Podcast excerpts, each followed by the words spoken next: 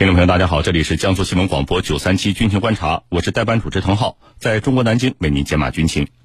今天的军情观察，您将会听到：印度海上突击队首次向女兵开放，美女向乌提供爱国者导弹，为什么以前不想给的，现在突然松口了呢？军情观察为您详细解读。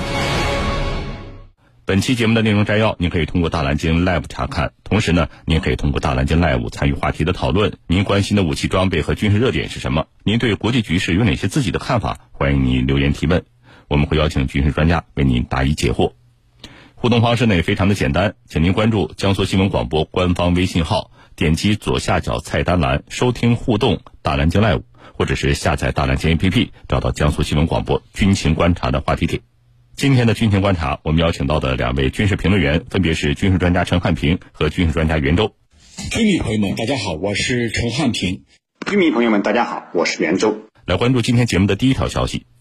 据参考消息援引《印度斯坦时报》网站近日报道，知情的印度高级官员说，印度海军呢，呃，已经决定向女性敞开精锐特种部队的大门，此举将允许他们首次担任三军任何兵种的突击队员。报道说呢，印度海军特种部队连队向女性开放，它的背景是海军即将首次征召军官以下人员干部。印度海军正在密切监督首批火战士新兵的训练情况，包括女兵。海军首批女战士有三千名实习生，包括三百四十一名女性。那么，为什么印度女性参军路漫漫呢？我们接下来就一起来关注。袁教授，请您先给我们介绍一下印度海军海上突击队是一个什么样的部队？好的。印度海上突击部队啊，它是印度的海军特种部队，总兵力大约两千人左右，呃，下辖三个行动大队，分别隶属于驻孟买、科钦和维沙卡帕特兰的三个海军司令部。印度海上突击部队呢，可以用训练有素、装备精良、任务多样来形容。首先从训练角度来看，这支印度海军的特种部队啊，有着印度的海豹之称，呃，因为这支部队完全使用了美国海豹部队的教材进行训练。而且，该部队成立之初，骨干军官就直接受训于美国海军的海豹突击队。由于要经受非常残酷的训练，所以这支部队对人员的选拔是非常严格的。要成为正式的队员，必须要经过为期三个阶段、两年的训练。那么，训练的第一阶段为第一个月，主要进行高强度的体能训练，淘汰率高达百分之五十。合格的队员再进行为期九个月的特种作战训练。训练的主要内容是武器的使用、收集情报以及其他的一些特种作战的技术。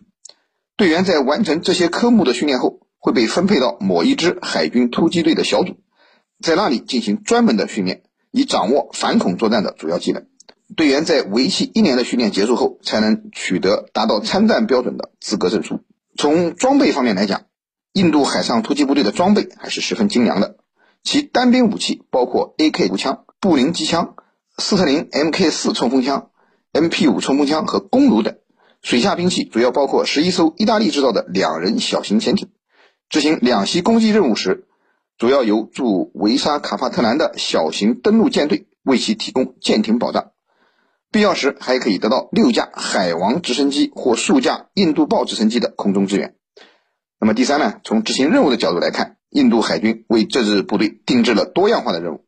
早在一九八六年成立之初，印度海军就要求这支部队能够进行两栖侦察，并能进行水上反恐袭击等活动。目前，印度海军突击队的所有成员都具备伞降和作战潜水员的资格证书，可以在各种环境下执行战斗任务。此外呢，印度海军突击部队还多次出境作战。在一九八七年针对斯里兰卡猛虎组织的基帕瓦恩行动中。一九九八年，针对马尔代夫军事政变的仙人掌三军联合作战行动中，均取得过不俗的战绩，成为了印度对外军事干涉的急先锋，以及处理和平时期危机和有效表达国家意志的一种作战力量。主持人，好，谢谢袁教授。郑教授，报道说呢，在军队任命首批短期服役的女性军官三年之后啊，呃，印度武装部队是走过了漫长的道路，这是为什么呢？向女性开放，它的一个背景是什么？背景就是海军啊，这个兵员短缺的考虑，让有意识的让女性能够进入到这个海军特种部队里头，让他们承担嗯他们能够承担的任务。这是第一个原因。第二个呢，就是印度的人口在明年很有可能成为世界上第一大人口国。那对印度来说，他的梦想是什么？他的梦想是进入联合国安理会，成为常任理事国。他会说：“你看，我现在人口最多，我的这个国力，综合国力我也不弱，我为什么就不能进入安理会常任理事国呢？”那么这跟女兵有关系吗？当然有啊。那很多人就说了，你的这个男女平等的现象呢？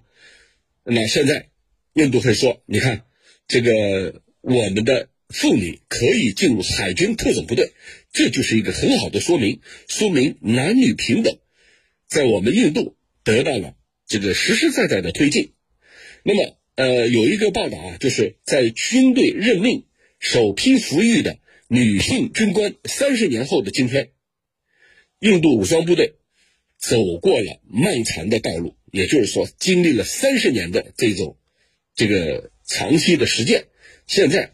印度认为是该给女性提供更多的能够赋予她们新身份的机会，赋予她们权利，让他们让整个国家缩小男性主宰领域的性别差异。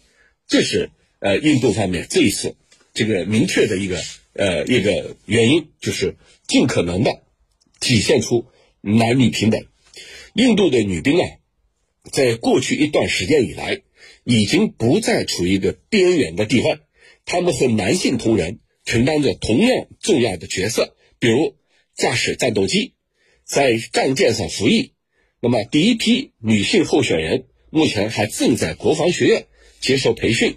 印度呢，还曾经产生过女性总统啊，这里头我们就可以看到，印度是有意识的在打造啊男女平等这个形象。男女平等不仅仅体现在政治领域，在政坛，更重要的是要体现在军队，特别是这个以往只有男性参与的海军特种部队。海军特种部队，我们都知道，他对这个士兵的这个要求是非常高的。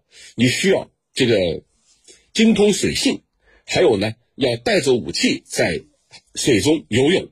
而且你游泳的距离还不能太短，这些都会对这个女兵啊这个形成挑战。那这次印度方面呃把海军特种部队向女性开放，既有来解决兵源不足的问题，同时还有一个重要的政治体现，就是我们的男女平等已经推进到了海军特种部队了，所以它还具有很强的。政治性的意义。主持人，好，感谢两位军事评论员的精彩解读。江苏新闻广播军情观察，稍事休息，我们马上回来。